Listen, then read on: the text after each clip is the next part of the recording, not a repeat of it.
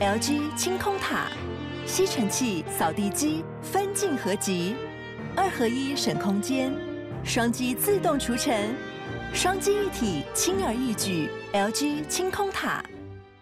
嗨，我是内克，希望你最近一切都好。我们上一次呢，跟陈凡奇聊天的内容，主要是在讲他走向了散文还有诗的写作。最后，我们停在他替先知玛丽 （Mary See the Future） 所写的那一首歌曲，叫做《Ariel》。那有关于《Ariel》的创作过程，还有凡奇今天所带来他第二本这一本很特别的散文集，叫做《在雾中和你说话》里面的种种画面。现在就让我们继续跟凡奇聊天。最大的课题是回到刚刚那个词辩证，去辩证到底跟这个委托者他所要的一不一样。我如果只有一次讲出的机会，我应该要讲什么，他才最有可能觉得是这个东西。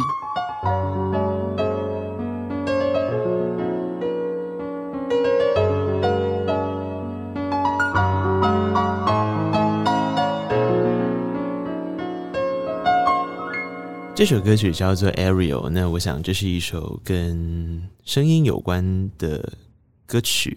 如果我说跟声音有关的歌曲，如果我说它的歌名叫做《Ariel》，我想你应该可以知道它背后的故事是什么。但是当时为什么会以这样子的创作来作为一个，这是你生命中的第一首歌词吗？是，嗯，那个时候原本原本以为先知玛丽她要。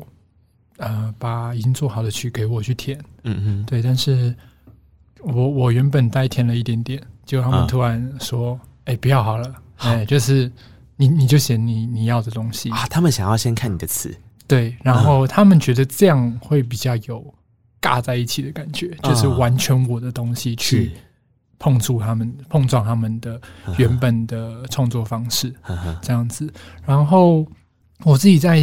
写这首词的时候，想到的是还蛮多，蛮多不欢而散的 感情。嗯，对。然后你说你自己的吗？没错。然后我对这些不欢而散的感情，嗯，都会有一有有有一点想要辩解的，嗯，的心态，嗯，或是。有一点点希望啊、呃，因为不欢而散的那个当下，你你自己获得的评价都是比较应应该都会是比较负面、比较糟糕的。是。是然后再过了这几年来，我有我有时候会有一点点自大，觉得我、嗯、我会不会已经成为了至少比以前好一些的人？嗯哼。那我如果今天成为这样的人，嗯、呃，我有没有机会再跟他们去把过去这些不好的印象化解开？嗯。然后把。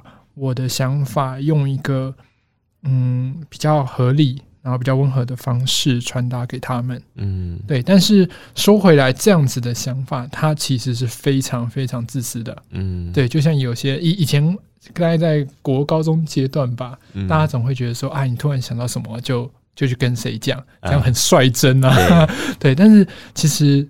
并并不是这样子，我觉得在做这个行为或事情的时候，他并没有考量到你说出的这些话，他有可能会呃影响到对方现在所拥有的最浅的可能是心情，嗯哼，对，但是他可也有可能对方已经建立了一个生活模式，是一个稳定的状态，然后你去。你去打破，或者也许你没有能力打破，但是你就是去捣乱，嗯，所以五月天才会说不打扰是我最大的温柔，嗯，算是，对啊。然后在这样子的情况下面，我还是有很多想，我我还是很希望我有机会跟这些人讲到话，嗯哼，对，所以就写下了这一首歌词。但是这首歌词在在最后的地方，其实也有写到说，其实我今天真的到了你面前，我有机会到你。眼前的时候，我很有可能是没有话可以讲的。嗯，对。然后我会觉得我没有话可以讲，我会从那个有一点自大的状态脱离，是因为我前那在那个时候，在在应该在一两年前，那时候去玩了维醺大饭店的一个活动啊。对，然后嗯、呃，他现在应该已经没有那那那一个。set，所以我感觉应该可以爆雷，嗯、就是他在整个体验里面，他都一直去提醒着每一个参与者去想自己最想念的那个人啊，然后自己最想要跟他说话的那一个人，嗯，对，然后他在最后最后的时候，嗯。他给了我们一个电话亭，嗯。有有电话，然后他会形式形式性的拨号，嗯，然后拨号以后，你听到 B 的声音，就可以开始对着你这个最想念的人讲话，嗯哼，然后。其实我的，其实我在那个体验里面没有很投入，我在前面的体验都没有很投入，是。都有一点出戏。但是我到了那个电话亭之后，嗯、我拿起电话，听到逼声，然后我发现我自己什么都讲不出来的时候，明明这个东西我知道，他他们应该不会录音，啊，然后也不会有人听，嗯、对，但是我还是什么都讲不出来，嗯、这样子的状况，然后然后我就爆哭，嗯、对，然后也许是这样子的一个经验让我。体察到说，嗯、呃，我我想表达的、想传达的那些东西，到最终，它无论是在多安全、多舒适的、多私密的情况，它都有可能是没有办法传达，或是我自己根本就讲不出来的。嗯嗯嗯嗯。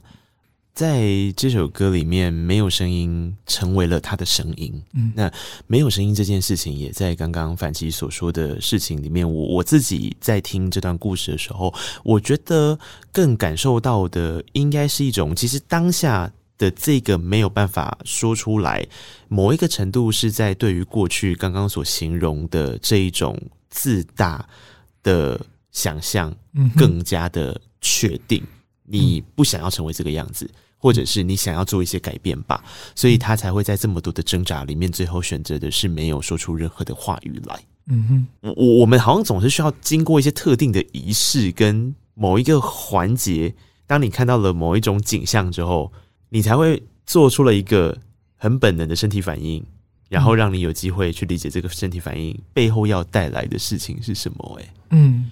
对啊，在基于这样子的前提跟认知之下，诞生了这一首歌曲，叫做《Ariel》。是，然后由大家所理解到的 Ariel 的代表人物，也就是小美人鱼，她的典型特征没有声音这件事来去做处理。我一开始看到这个名字的时候，我还想说，是不是想要去理解一下小美人鱼背后的故事呢？因为对我而言，小美人鱼就是一个撕毁合约的人啊。这样讲好像也是哎、欸，我本来一直在想说，哎，你会不会等？可是因为我就觉得觉得歌词不是这样。他是啊，他是一个撕毁合约的人，贪心的人哦，两个都要。是啊，是啊。呃，那么这个呃，Ariel 这首歌曲，我自己觉得非常好听。然后我也觉得凡奇现在目前有一首自己的全创作，然后有一首已经发行的，是跟友婷一起合作的歌，叫做《你丑的像是脏话》。是的，我非常喜欢那首歌，我以前在电台的时候超爱播，但是又不能一直讲歌名，怕听众觉得我在骂他。呃，我们今天没有要讲太多歌曲的故事，但容我再带一首歌，因为我知道凡奇也非常喜欢 Decca Jones，。那他们去年在跟我做聊天的时候，有一首歌我们聊了很久，那首歌叫做《雾》。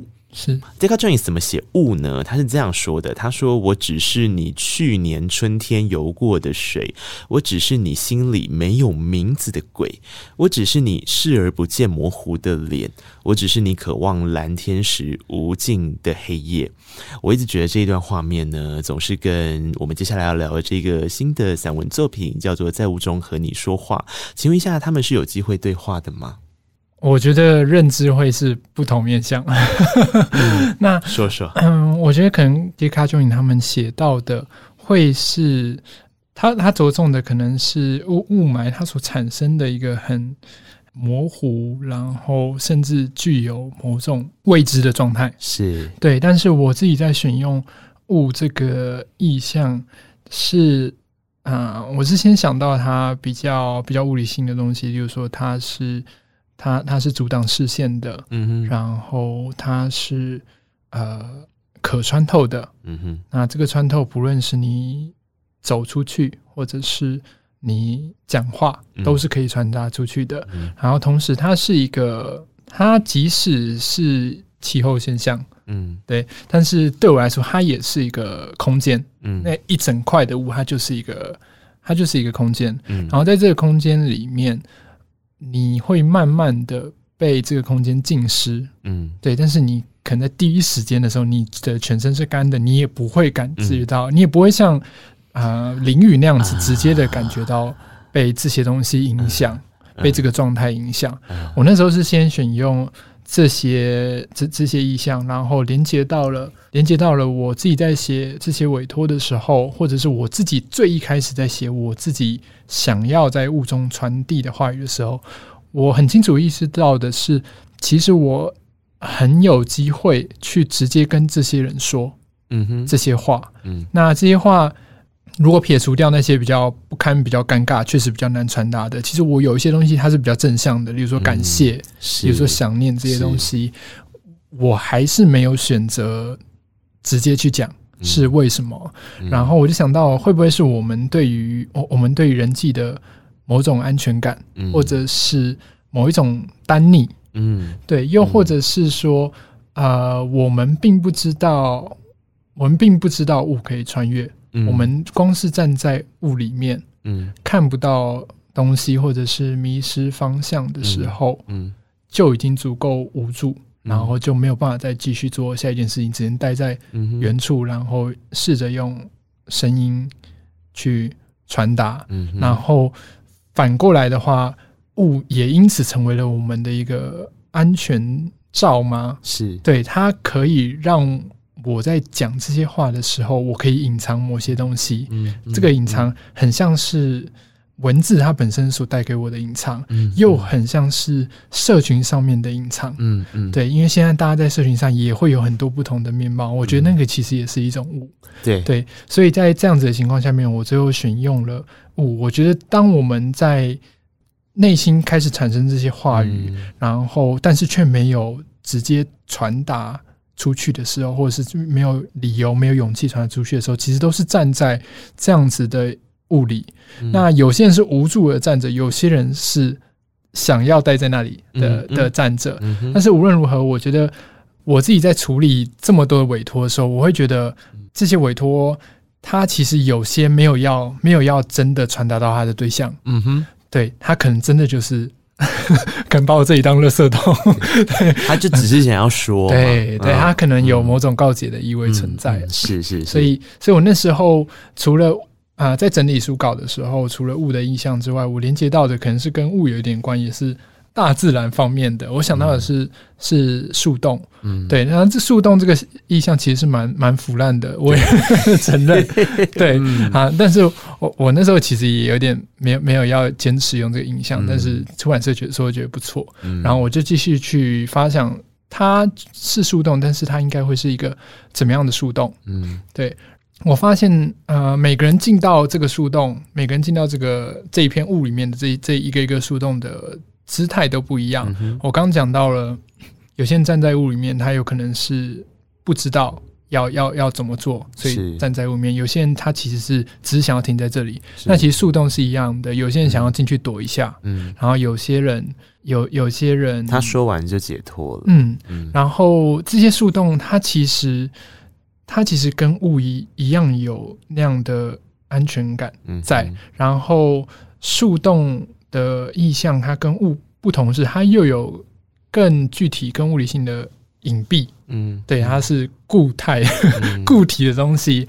对，所以那时候选到树洞的时候，我又联想到了，呃，躲在树洞里面的含义比躲在雾里面还要来的直接。嗯，然后还要来的有安全感。嗯哼，对，然后。躲猫猫的这个意象，就就连回到了每一个委托者。我想，也许在参与这个委托的的的表单的每一个委托者，他都是进来玩一场躲猫猫，进、嗯、来这个雾里，啊、对，是是是。然后每一个树洞里面，你或者是藏宝游戏也好，你把东西藏进去，嗯、对。然后这个躲猫猫它不一定有鬼。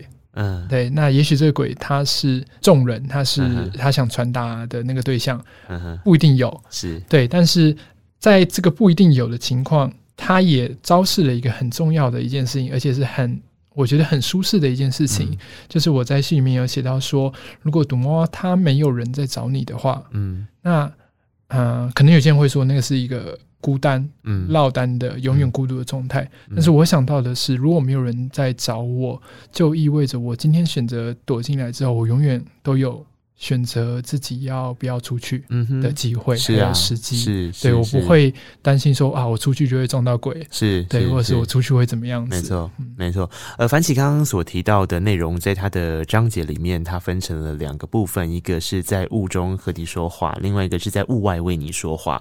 我想他略略的提到了这样子的概念，当时是怎么样去做安排的。那同时，在这样子的两个部分，有关于雾中，有关于在雾外，我想用刚刚的。形容比较好想象。刚刚听完这段话的时候，我发现跟 Deca Jones 的东西是可以有有一些互动可能性的原因，是因为 Deca Jones 本身把自己的视野放成是物，嗯，他其实刚刚那一段的内容是物对于他看见的那个东西的话语，嗯、所以你认为雾是什么样子的呢？你的认为的雾可能是你去年春天游过的水，你可能认为它是你心里没有名字的鬼，所以你会需要告解。嗯、然后你会认为它是你视而不见模糊的脸，你可能有一些想念。你认为它是你渴望蓝天的时候无尽的黑夜，嗯，你希望能够有一个安全的树洞。嗯，你渴望的是黑夜，明明人家就跟你说蓝天很好啊。嗯，所以我刚刚在一直在想这段的时候，我的意思是，其实物这个这个词汇啊，它不管是你作为物的主体性，或是物只是一个借贷的一个空间、隔开的一个空间来说，它都是一个呃，在这一次有关于用委托这个概念来去做的书写的时候，很重要的一个存在。然后我觉得这个存在，呃，对对于我来讲，我我更觉得啦，比较像是一种安全感。是对，他似乎是带着一种。我我可以信任这里，我可以不管今天我是要告急还是我需要答案，但至少我可以信任这里，这样的感受。嗯、所以当时你要去跟读者去发起这个委托或是这个过程的时候，你需要去跟他们解释的这么多吗？还是那个互动是怎么开始产生的呢？那个互动其实很单向，然后其实有一点点冷漠。嗯嗯 他就是点开 Google 表单。就会看到一整排的问题，非常冰冷的问题。然后啊，呃、一整排的问题指的是像问卷吗？没有，都是都都是申论题。申论题 好严格。有啦，我我大我其实有一点忘记实际的选项到底有什么，呃、但是我大概爬一下，就是第一个会议先是称呼，那个是最基本的，对啊、就他是谁。然后在呃委托人的称呼下面会是一些更基本的。我有可能爬到的线索，例如说性别。啊，对，然后性别这个东西，我自己觉得我我做的蛮有趣的一件事情，嗯、是我不是让它是必填的项目，嗯哼，然后我在后面夸胡说，嗯、如果你觉得这一则委托跟性别有关，嗯，或者是你很在意你的性别角色，嗯，你就填，嗯，那如果没有，或者是你有任何的想法，你就不要填，嗯，对，然后再接下来的话，就是你刚刚说到的，它会有一个。或许是整则委托里面最最明显、嗯，最直接的东西，就是给谁？对呀。然后这个谁，他是可以是任何的代号，只要我电脑打得出来的代号都可以。对，然后再来的话，就会是请啊、呃、这些委托者，他可以先描述一下，呃，他跟这个对象的发生的所有事情。嗯哼，然后。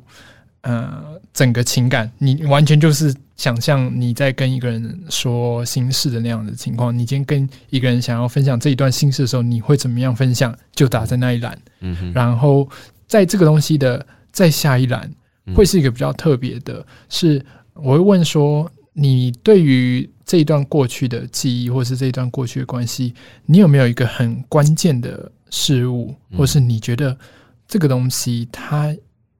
代表你们，或者是这个东西在紫色对象看到的时候，会觉得哦，这是我们啊这样子的一个东西啊，对。然后可能是有些人可能就会写得很细啊，对对 对。然后就说哎，几月几号的某某车站这样子的东西，这样的元素在里面。对，然后嗯，在这一栏我不完全会采用，但是我有机会的话，我会让他的线索多一点。嗯，我会在我想象画面里面，或是我构筑的故事里面。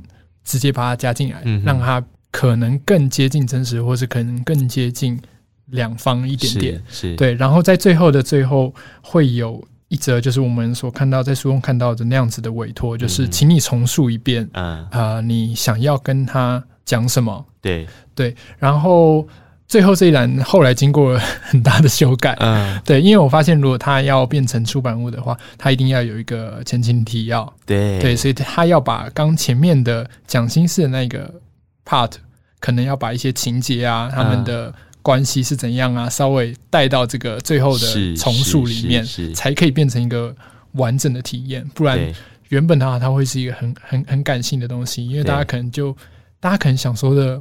或者是其实很多人想说的都会是，呃，希望你过得很好之类这样子的话，啊、对。但是我相信这些东西它应该要是每每一个东西都是不一样的，每个都是独特的。嗯嗯嗯、但是既然要让它独特的话，又要用仅用文字的媒材来展现的话，它必然要去加到前面那些情节，是是是，对。然后我会，我我虽然刚说这样子很疏离，然后 很冷漠。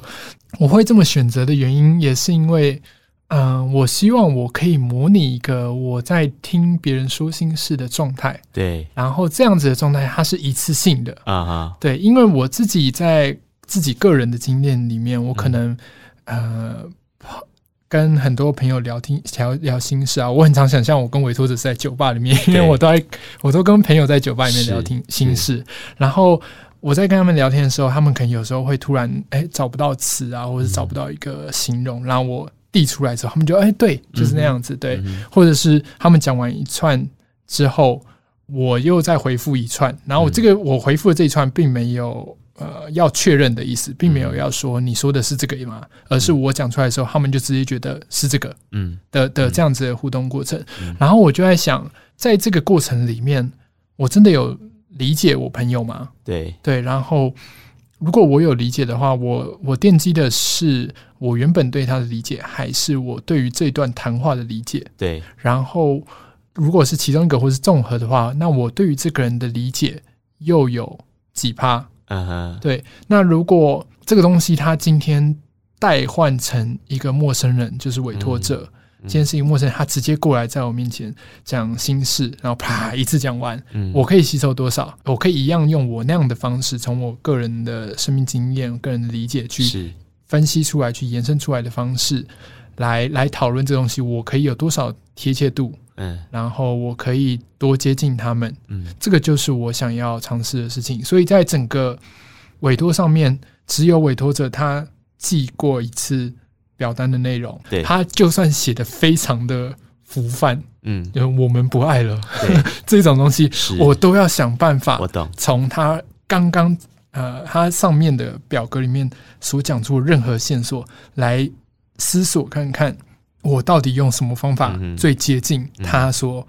感受到的，他所想表达的，是是是，所以我们在书里面所看到的部分啊，在尾巴其实是会有委托人的文字在里面的，包含如果他有写给谁，他会有那个部分嘛。那同时也会有一个是他在这里面，你刚刚说的应该就是他的那个最后一段重新再论述。刚刚所提到的这一整串，其实你可以理解到的这一本书最大的难题在于感受力吧？我觉得你要怎么样去。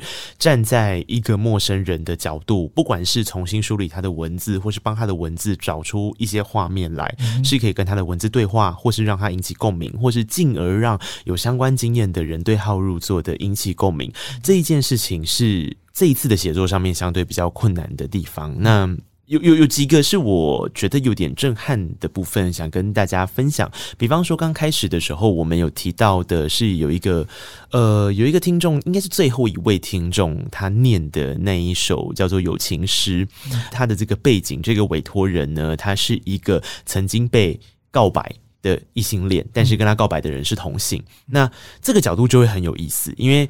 呃，通常我我们如果要去书写类似的东西，好像感觉是一个意难忘。就是如果今天是一个同志，他想要对他过去的一段无疾而终的恋情说一些什么，希望这个异性恋男子过得很好的时候，他去写的。可是这次是反过来，他是他是站在异呃异性恋的角度来去写，那他才会去写说，刚刚他他听到，如果你还记得的话，他说的内容是，其实你喜欢这个味道就好，那你跟到女装部。所买的宽裤一样，觉得好看就好，觉得适合就好。这个适合才不是别人说的算，只有你自己知道自己是怎么样的人。所以，嗯哼，那这个部分你要怎么样去做出这样子的画面？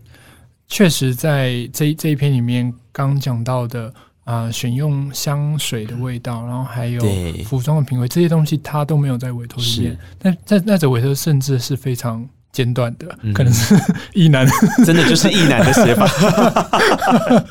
对，那、嗯、可是其实相对来说，这一则委托对我来说算好写。啊。对，虽然我过去没有被呃同志朋友。告白的经验，嗯，但是我自己在上面写到的香香气的选择和服装选择，完全是我的亲身经历。啊，是。对，就是呃，包含了可能在几年前第一次接触宽裤的东西，这个这个东西的时候，啊、我那时候还没有接触到所谓可能比较工装的嗯宽裤，而是一些都都是先从比较女性的服装那边开始接触，然后去那时候是去 Uniqlo 找。嗯女性宽裤，但是后来还是发现不合身了。嗯嗯、对，但是那个过程，嗯、呃，我就发现到哦，这个东西它其实啊、呃，你不讲出来，不会有人知道。嗯，对。那既然是这样子一个情况，那它最重要的东西到底在哪里？是对，所以才写出了这样子一个桥段。然后，呃，我自己。我我自己在无论是在可能是在科系上面碰到的同志朋友比较多，嗯、然后又包含了其实我自己在高中的呃生命经历里面，嗯，有一段跟一个同志朋友就是有一点小不愉快故事。嗯、我在高中的时候其实是一个恐同的人，嗯，对，然后我觉得那样的恐同是是来自于呃不了解，嗯哼，对，所以、嗯、但是那时候当然不会有意识到，那时候只会觉得说哦，他好像对我有一点点。意思，嗯，对，然后我要赶快逃走，啊、对，然后这件事情其实，在后来大学毕业之后，我跟这个朋友其实还是蛮好的，嗯、然后我也是去台中，他那时候在台中念大学，嗯、然后我去台中住他家，我们就聊了这件事情，嗯、然后我才把那个那那个心理的结解开，对。对，就是。为自己过去因为不了解的那个恐惧，嗯，道歉，嗯，然后也解释了现在对于这件事的的看法。所以其实回过来这篇委托，它真的算是有叠合性的啊。对，所以我会觉得这个东西它可能我我可能比较好好接近，是是是。但是在同时，当它当然还是会分成很多很多。啊、呃，微小的辩证，嗯，例如说，做出某一些动作的时候，啊、呃，或者是做出某一些想法的时候，他是不是完全因为我的个人特质，还是因为可能大多数的人会这样子决定？我自己在写委托的时候，还蛮多这样子的，嗯，论辩在内心里面，嗯，嗯对，然后拿捏出哦。应该是大多数的人会都会这样讲，或者是说，应该是大多数在这样子的状态里面的人，他有可能比较高几率会导向这个方向，嗯、然后我才会把这东西写下来。你看这个层次其实有一点多诶，因为呃，委托人有一个委托人自己的观点，这个观点里面他会去想象别人的观点，也就是他想要告诉的那个人的观点。然后同时，当你在梳理的时候，你会放入一些个人的生命经验的角度去做书写。嗯、那有些对你来讲，即便相对容易，可是他。还是会遇到的一个辩证是，那对于观众来说，对于观看的人来说，他有没有一个共同性的感受？嗯、还是对他来讲，这个东西相对是比较个人的、比较特殊的状态？嗯、哼所以他他经历过了这么多层，我就会很想问你一题是：那你说这篇它相对是比较好书写，因为套入了比较多你自己的生命经验。那有你自己印象很深刻、很难的吗？这是可以说的吗？有，嗯，对，有有一篇我从收到委托，然后我就我很想写，嗯、然后摆在那边摆了几个月，嗯，对，那一篇是呃有收录在书里面的，嗯，他、嗯、是在写强迫症的那篇，他篇名是对齐，就是我有列出，哎，你你讲出了一个我最喜欢的一篇，是吗？嗯，因为我那时候看到这个东西，呃，我我我那我那个内心的剧场是，我可能至少身边还有。忧郁症的朋友，嗯，但我还真的没有接触过对任何强迫症患者。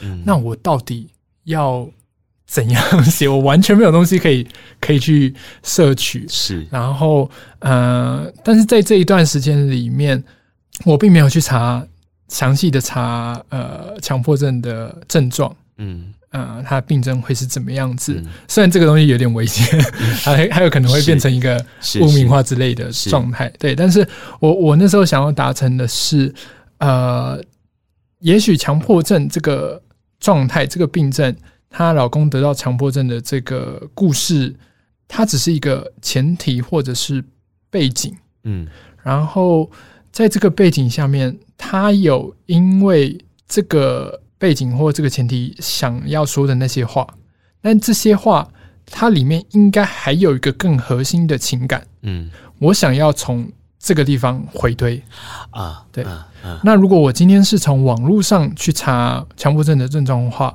我就会是从最外边是开始往里面抓。没错，对，它可能会是一个比较理性的过程，啊、然后它可能比我今天的写法再更。加具有推测或者是推演的方式，嗯，对。但是我今天写的方法比较诉诸于呃感性，我试着去找到他在这段关系里面最想说的或者是最想表达的东西，即使他很小，因为我觉得在那一则委托里面，委托人最终好像也没有要说什么，因为他们的生活状态其实已经维持了。一阵子，然后也感觉也还算 OK。她只是想要告诉她老公，哎、嗯，她很爱他，她觉得可以继续这样子。嗯、对，然后我就用这样的方式去写，但但同时真的是花了非常长的时间。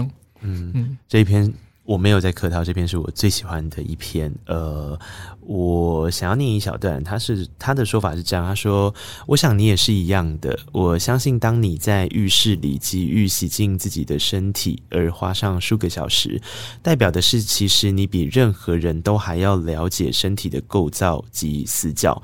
你对于穿衣服、手机电量的要求，比谁都要来得谨慎。我知道你只是用和大家不同的方式在理。”解这个世界可能比较认真，也比较辛苦，但我是如此深爱这样的你。我觉得樊琪刚刚有有提到，我之所以对这一篇特别动容，或者我觉得某一个部分特别被击中的一件事，我不晓得大家有没有看过《我们与恶的距离》，里面有一句话我哭惨了。那句话的意思大概也是，有些时候其实当呃受伤或是生病。的状态的时候，其实他们比较常做的事情是自我否定，那个否定不见得会被你感受到。可是当你作为一个周边的人的时候，你要怎么样把这个自我否定变成是一个呃一句能够让他们真的感受到你爱他们的话？他从来不是我一直告诉他我爱你，然后你很棒。加油哦！其实比较不是这样。呃，余二里面的那一句话是这样的：当他觉得为什么都是我，为什么都是我要面对这件事情的时候，旁边的人跟他说的一句话是：那是因为你比较勇敢。啊！居然被先爆雷了。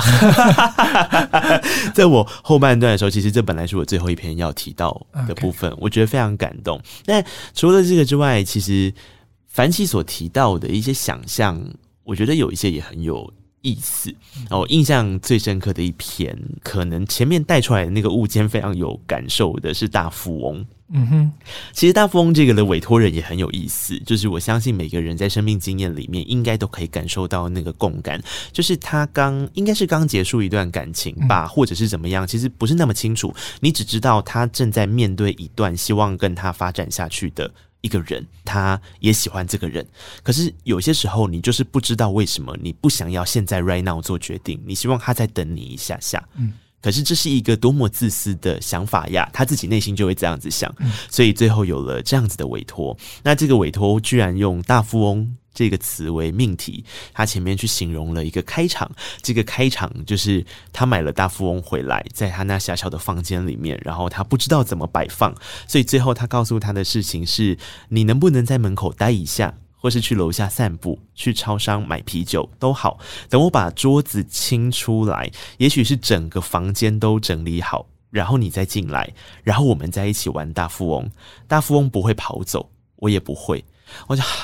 我我我有我我有有我有准备要做起立鼓掌的动作，谢谢。因为这篇是有一点是把这样的情境整个呃有一些文章是这样，番茄会用一个开头的情境跟状态，可是后面就会再书写那个情绪跟那个呃委托人的心情。但是这一篇是他整篇都是以大富翁来去跟刚刚我们所讲的这个委托人的心境做互相的对话。当时设计到这个情境，嗯、呃，如果讲出来这个过程会不会就不美丽了吗？有可能哦，你可以自由选择、呃。我我其实我对于感情的想象，一直都觉得它是它就是一个房间，嗯，对，这房间不是不不是色色房间，就就是房间，它是一个个人的空间，是，然后这个个人空间，嗯、呃。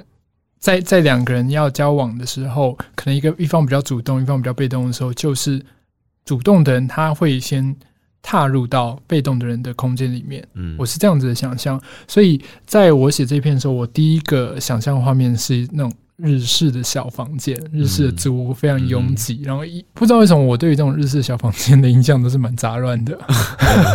对，所以一开始画面出来，它就是一个很拥挤，然后摆满摆满东西的。的一个小房间，然后当然里面有一些关键词，例如说化妆品这个东西，嗯、是单纯是因为委托者他有强调她是女性，嗯，这样子的这样子的角色，当然并不是说男生就没办法化妆啦，嗯、只是用一个比最刻板或者是最直接的是东西先把它象征出来。然后我那时候就在想，停留在房间里面到底到到底要做什么？对对，除了。吃饭，可能看 Netflix 之类的，还有色色的事情。对，那吃饭这个东西，其实我有在另外一篇写到。嗯，对。然后，但是我想，我我我我想到的是，呃，他的这一段关系，他可能更直接一点，更更感性一点。是，他不应该会是呃吃饭那样子一个有一点点程序上面的。事情，嗯，所以我就在想到底该在这个房间里面做什么。然后我想了很多很多之后，想想到了一个他没有带有这么太过亲密的感觉，嗯哼，但是他又有一定的门槛是。的的活动，嗯，那就是玩桌游，嗯而且是两个人玩桌游，嗯哼，对。然后呃，玩桌游最直接联想确实就是大富翁，是。对这个大富翁里面他。有很直接的脚力，然后也不像是现在的周游，他需要他真的需要去动心机，对，他就是很很直接的，呃，在那样子的一个一张地图里面不断的呃循环，嗯，然后踏到领地就付钱，这样子很直观的东西，但是是。会有互动的东西，这是我最后选用大富翁的。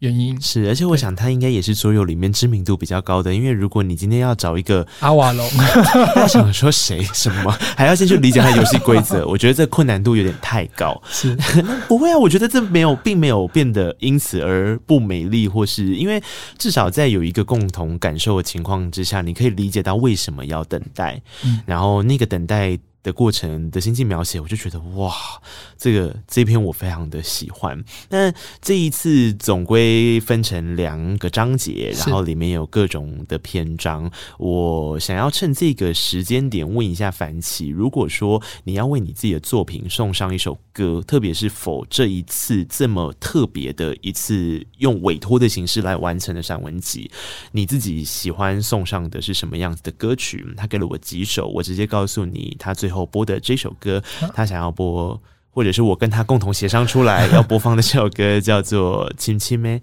就是郑宜农的歌曲，一首台语作品。为什么呢？也有一个很单纯的原因，我自己在创作的时候都会放音乐，是，然后这个音乐会无限 loop 啊，对，他只要有让我进到状态里面，他就会无限 loop 哦，对，然后郑宜农的这一首歌曲，它是我。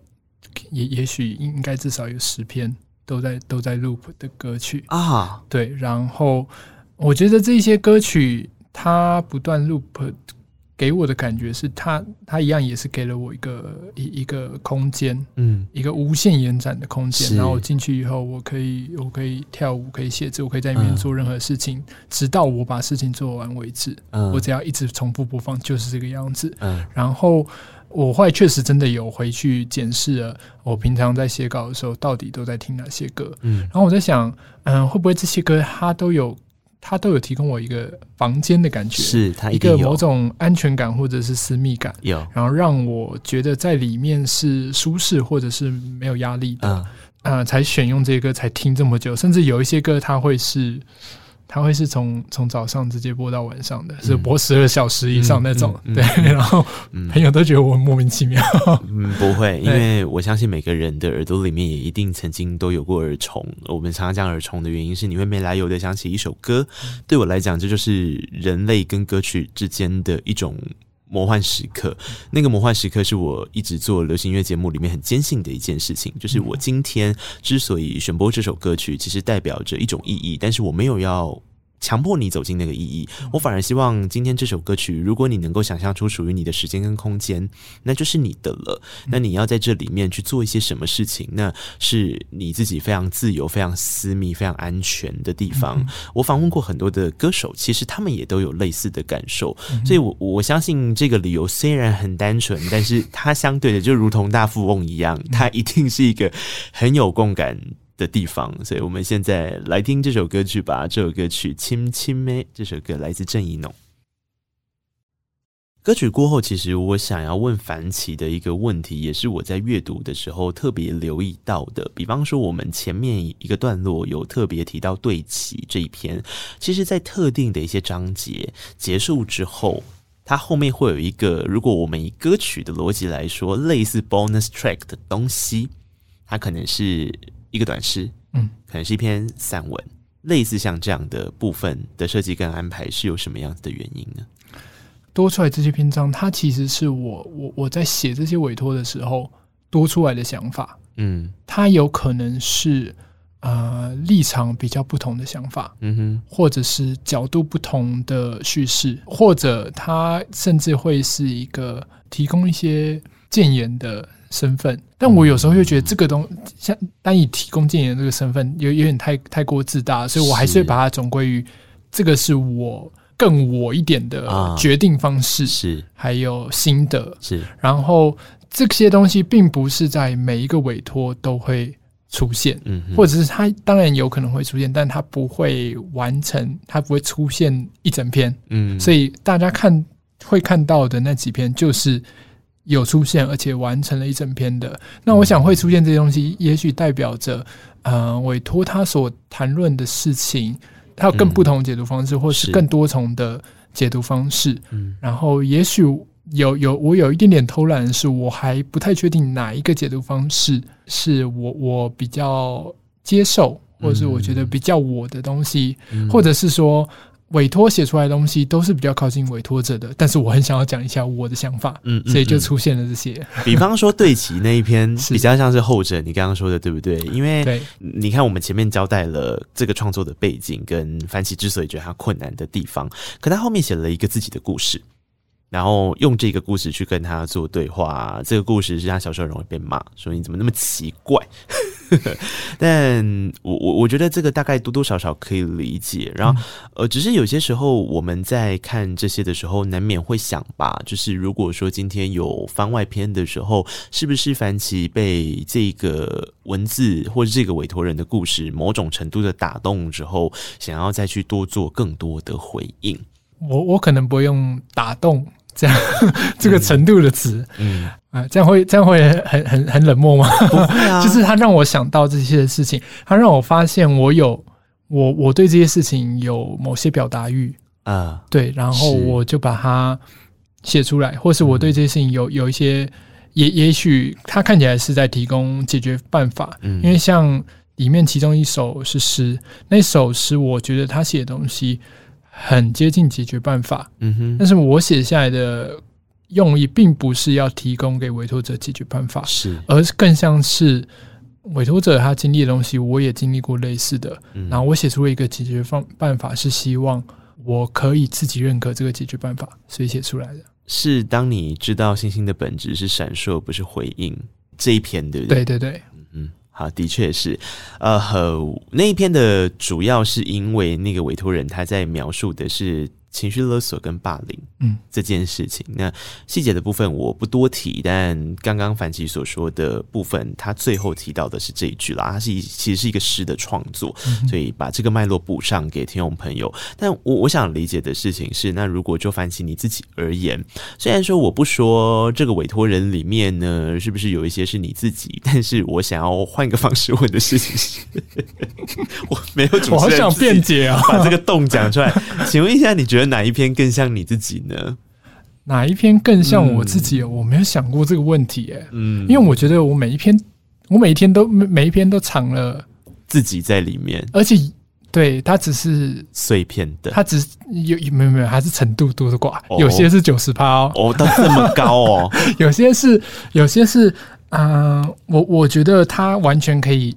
应用的，嗯、我先辩解一下。好，我给你一些机会。好任性啊！我 这里面的委托人都是真有其人，但是有一部分委托是朋友的委托。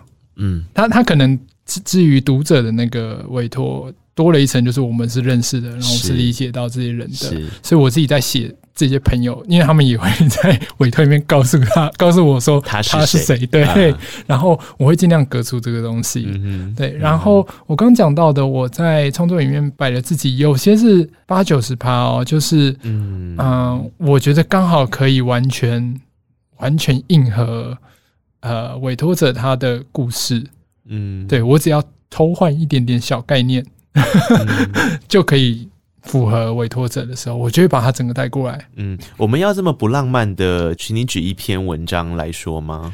啊、呃，里面有一篇在写在信义区圣诞节散步，他听到了啊、呃、街头艺人啊街头艺人，嗯、对，他听到街头艺人唱歌，然后旁边女生答出歌曲名称，那啊那一个故事的全部。哦，基本上完全是我你的故事，对我跟某一个对象经历过的。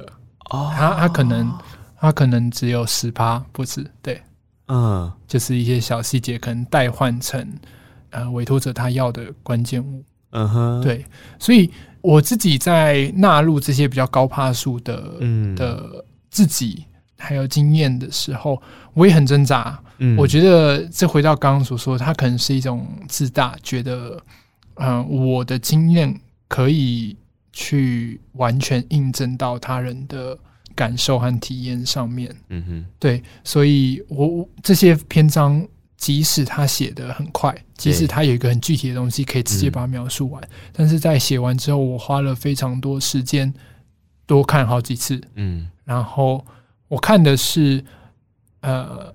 这些东西以技术上或者是实际面上来说，它有没有破绽？嗯、然后另外一个层面是这些东西到底有没有太我？是对。然后确实有一些些篇章，有一些些篇目，它在我这样反复检视看了十几遍之后，最终没有被放进来。嗯哼，因为我觉得那个东西它在描述的每一个节点、每一个场景的转换，我都太。主观或者是太自我了，嗯、太想要把我自己想描述的东西描述完。嗯，嗯对，所以再换句话说的话，这些摆入的东西，它多数都是一个场景，嗯，或是一个情境，啊、是。对。但是我绝对不会把感情踩死，嗯，我绝对不会把我的感情直接带到那个感情上面，是而是。我我会想象他有没有可能也在这样的情境发生？嗯，嗯，那他如果也有可能在这样的情境发生的话，我竟然今天可以轻松的描绘出这样的情境。那我就把它用出来。所以你觉得这一次在这一本书里面，你给自己最大的课题，或是像你刚刚说反复检视的内容，其实是在观点的选择上面吗？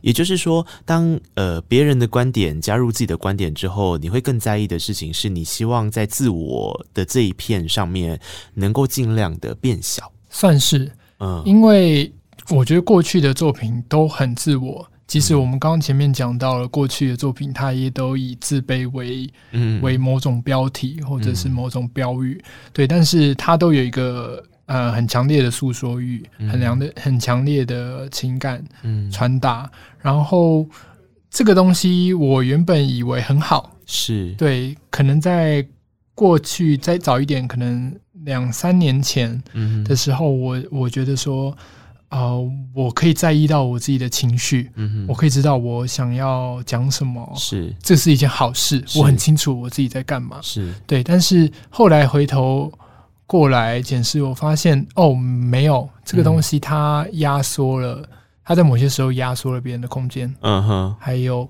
它在某些时候忽略了别人的状态。我懂你的意思，嗯嗯，所以。回到这一本，我才会试着把我最想要，呃，我但有一个最想要说的东西，或是我直接联想到的东西。嗯、但我在这些东西出来之后，我需要做的最大的课题是回到刚刚那个词辩证，嗯、去辩证到底跟这个委托者他所要的一不一样。嗯、我如果只有一次讲出的机会，嗯、我应该要讲什么，他才最有可能觉得是这个东西。嗯，其实这是一个创作者非常温柔的对待作品的想法。哎，因为对我来讲，我觉得做创作，其实大家都会先理解到，你要身为一个创作者，不然我们前面就不会花这么多时间在讲身为一个创作者。你总是在建造事情嘛？那你在建造你自己的作品的时候，你一定会放入你自己所学的技巧、你的观点、你的想法、你的生命经验，嗯，它才会是你的作品。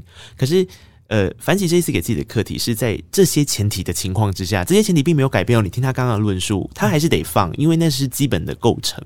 但是在这个构成里面，当我加入了委托者的时候，我要尽量想办法让委托者他可以伸出手来，一起去做这样子的创作。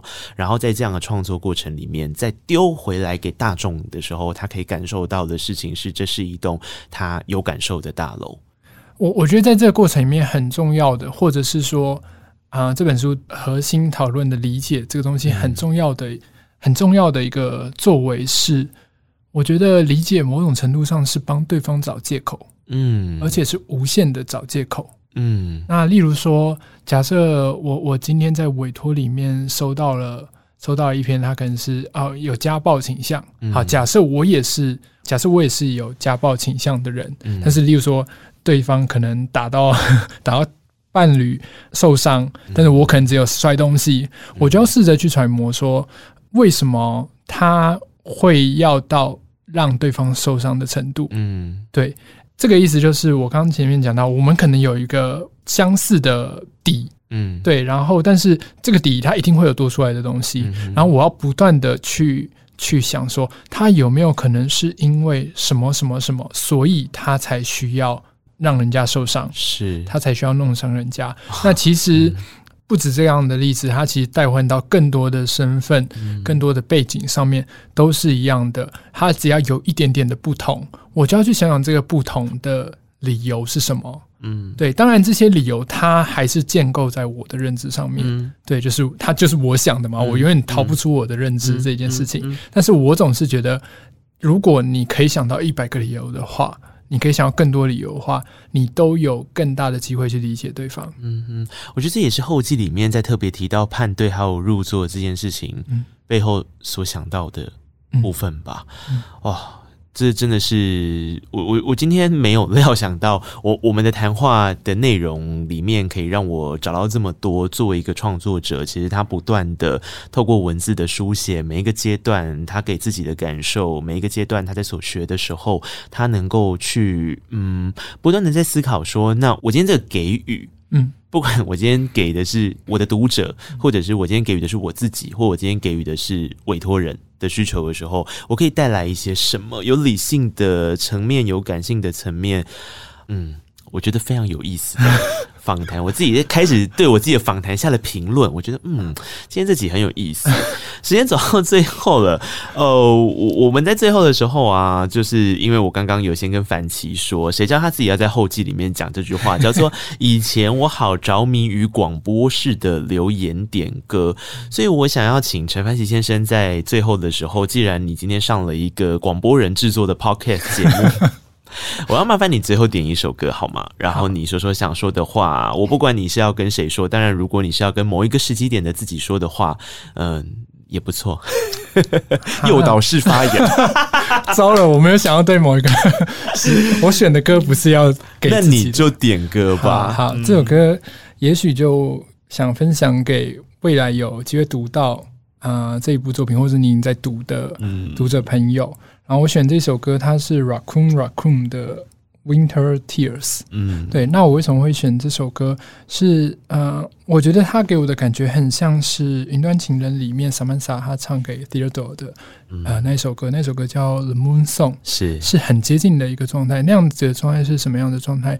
是一个 吉他要弹不弹，嗯、然后一句一句慢慢唱的状态。嗯，我自己也其实很喜欢，很喜欢那一种演唱过程。嗯，就是。可能它不是像我们平常看到的演出，它是一个很精致、很完整的陈述，而是他今天抱着一个乐器，然后他今天在一个很亲近的或是很舒适的状态里面，他可以要唱不唱，他可以要弹不不弹，是他可以随便弹一个和弦，然后慢慢的把一首。